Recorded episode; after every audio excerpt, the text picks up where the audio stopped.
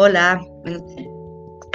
Gracias, una disculpa por la tardanza, pero es que tuve unos problemas técnicos y pues bueno, aproveché para transmitir rápidamente. La idea es empezar a transmitir al mismo tiempo en Instagram y en Facebook. Son transmisiones muy cortas, como ya lo habíamos platicado anteriormente y como ya tienen conocimiento para que este para que sean breves y sean concisas y aportemos a lo que la vida es y podamos este, aportar en, temas de decisiones de vida y como ustedes saben, pues la prevención está en la información y como integrante del Comité de Participación Ciudadana, como además como una ciudadana interesada en que mejoremos y maduremos como población, como sociedad, pues la finalidad es tratar de aportar en la medida de las posibilidades que cada quien va teniendo para que tengamos información fidedigna, real, y que podamos ir teniendo también idea de que cómo es que estamos llevando y nos estamos moviendo en la sociedad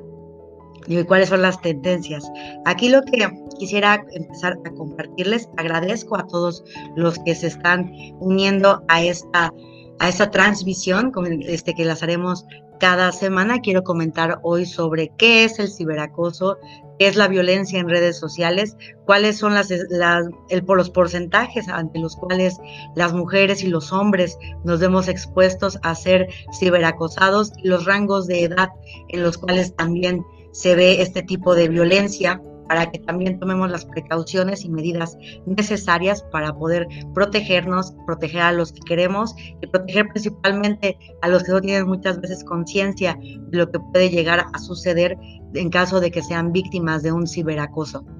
que son pues la, población infantil, que también es, es, uno de los puntos que en lo personal me, me ocupa y me preocupa el tratar de, de aportar para que ellos también empiecen a tener una nueva concepción de lo que es la vida y puedan crear también y aportar desde, desde un inicio de su formación en una nueva sociedad, en una mejor sociedad, más madura, más sensata, más responsable. Bien, aquí quiero comentarles que hoy hablaremos sobre esta encuesta que, realizó el, el ENSIC, pero antes de, de, iniciar con los datos, quiero comentarles la importancia de, esta, de este tema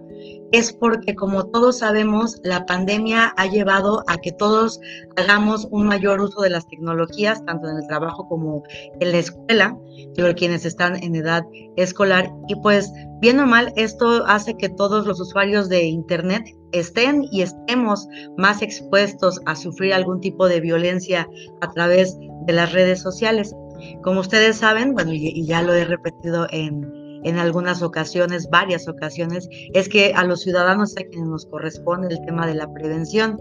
y pues al final quienes nos toca también defender y estar alerta sobre cualquier acto que atente contra nuestra integridad, contra nuestros derechos humanos, pues únicamente se puede lograr mediante la información. La prevención está en la información y es por eso que me doy a la tarea de tratar de aportar un poco con este tema.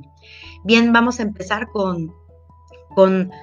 entendiendo qué es ciberacoso o acoso cibernético o la, violencia viral. Esto es importante porque pues para saber de qué punto partimos. Entendamos el, el ciberacoso como un, es una situación ante la cual una persona se ve expuesta de manera repetida, de manera constante y por algún tiempo, en algunos casos es de manera prolongada, a, este, a acciones negativas que tienen la, intención de causar o tratar de causar algún daño o molestias en la persona eh, por parte de una o más personas a través de los medios electrónicos, como puede ser también un celular, una computadora, a través del el Internet o de las redes sociales, que es lo que más se, se utiliza. Bien, el, el punto aquí es, para que tengamos que es, relación, que es información seria e, y confiable, pues quiero comentarles que el INEGI en el año 2019 realizó una encuesta que es sobre la disponibilidad y uso de las tecnologías de la información en los hogares. Y decidió agregar un módulo que es sobre el ciberacoso, el cual se llama MOSIVA. Y el año pasado, en el 2019, bueno, al igual que todos, este, que todos los años anteriores, lleva cuatro años haciéndose, y tiene, el MOSIVA tiene el objetivo de generar información estadística para que conozcamos cuáles son los actos que prevalecen de ciberacoso entre las personas de 12 años y más sobre los, este, en las tecnologías de la información. Bien, aquí esta encuesta lo que nos comenta es que de los 125 millones de habitantes que somos en nuestro país, de 101 101.5 este, millones de mexicanos dijeron que tienen disposición de o, este, o acceso a Internet. Bien, de estos 101.5 millones que tienen el, acceso a las tecnologías de la información, 74 millones de mexicanos dijeron que en los últimos tres meses habían utilizado algún dispositivo este, antes de que se realizara la encuesta, como la mayoría. Bien, resulta que de estos 74 millones de mexicanos, el 23.9, que representan 17 millones, un poco más de 17 millones y medio, declaró que había vivido una situación de ciberacoso en el los 12 meses previos al levantamiento del MOSIVA 2019. Esto es eh, importante porque, bueno, ya estamos hablando que es un porcentaje no menor de la población que se ve expuesta a esto porque contempla hombres y mujeres siendo ciberacosados. Esto es importante, es el 23.9 de la población y, y, de estos, bueno, las mujeres sufren en un 24.2% el ciberacoso y los hombres un 23.5%. Estamos hablando que no es, no, no, no es gran diferencia, es 0.7% de diferencia en ciberacoso que se vive tanto el sector masculino como femenino en estos, en, los temas de violencia pues, a través de las redes sociales. Aquí lo, lo que tenemos que poner atención y abrir el ojo es que los adolescentes y los jóvenes son los que están más expuestos a,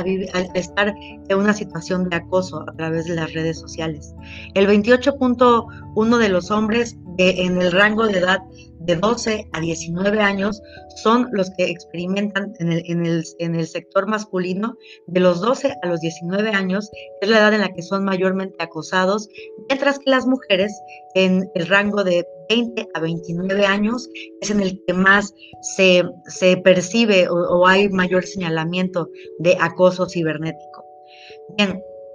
la, aquí el punto que también uno de los factores que se detona, que, bueno, que se muestra a través de esta encuesta, es que tanto los hombres como las mujeres que dijeron haber recibido, eh, haber sido víctimas de, del acoso cibernético, tienen un factor que es que ocupan en promedio una hora más que los que no han recibido algún tipo de, de violencia cibernética. ¿Cuáles fueron los las, las situaciones que se consideraron en este módulo de, de el INEGI para, considerar, para ser consideradas como ciberacoso, fueron recibir mensajes ofensivos o insultos o burlas, recibir llamadas ofensivas, que una persona publicara información personal, fotos o videos verdaderos o falsos para dañar la imagen o la integridad de la, de la persona, ser criticados por la apariencia, por la forma de vestir, el tono de piel, nivel socioeconómico, entre otros, recibir insinuaciones o propuestas de tipo sexual que molestaran que una persona se hiciera pasar por ella o por él para enviar información falsa, insultar o agredir a otras personas, ser contactado por medios de, nombres falsos para molestar o dañar. También fue ser vigilado en sitios o cuentas de Internet para, para causar molestias, ser provocado en línea para que reaccione de forma negativa y otro fue de que recibieron fotos o videos de contenido sexual que molestaron a la persona a la cual fue enviada.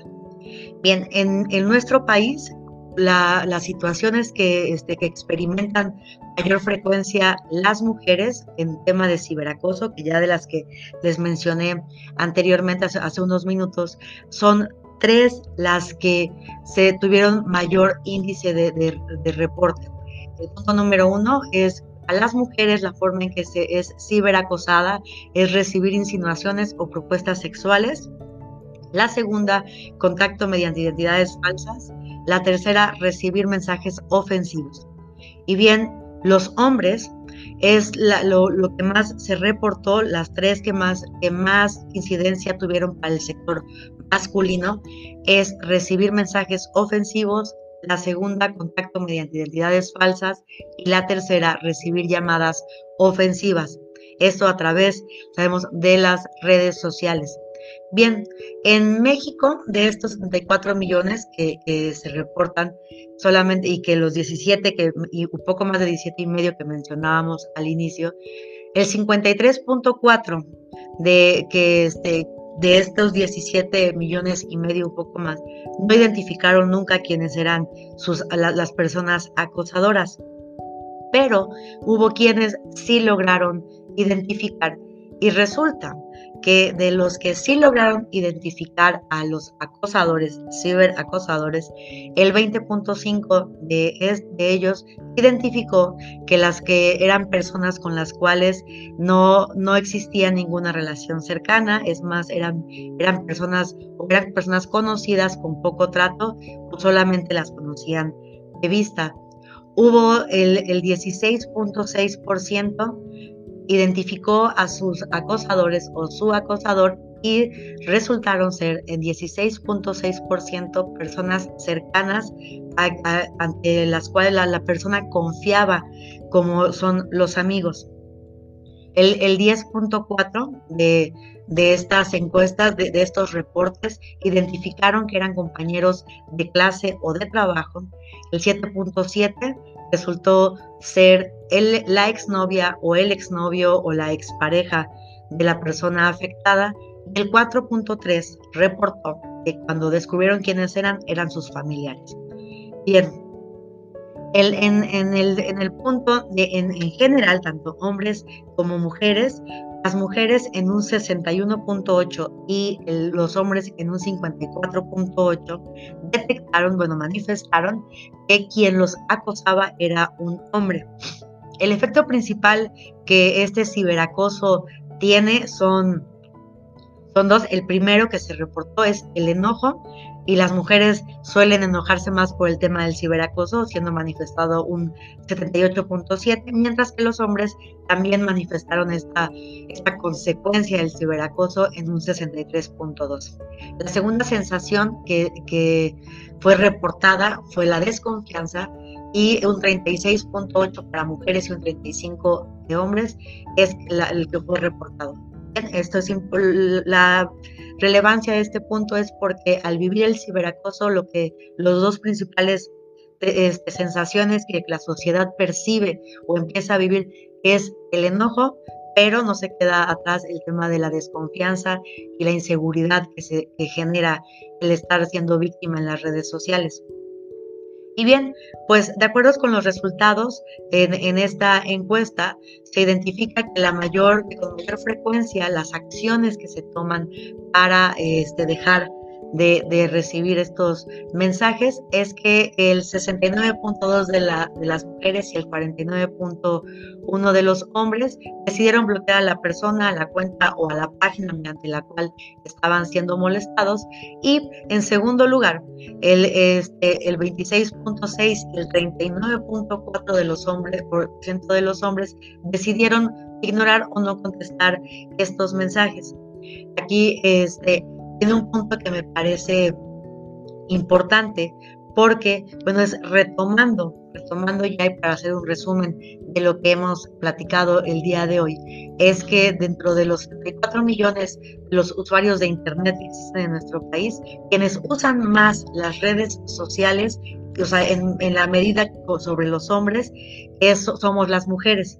Es decir, el 38.7 de las mujeres dijeron ser usuarias de Internet, de las redes sociales, mientras que el 35.3 de los hombres dijeron ser usuarios de las mismas. Es decir, tenemos 3.4 puntos de diferencia de, en, la población que somos mayores usuarias de redes sociales. Y bien, Esto es nada más para recapitular y que tomemos la conciencia en qué, rangos de edad son los que mayormente se ve violentado tanto hombres como mujeres. Las mujeres, como ya lo platicamos, de 20, de, los 20 a los 29, pero en el lapso, en, los rangos de, de, este, de edad que también identificaron es que es desde los 12 hasta los 39 años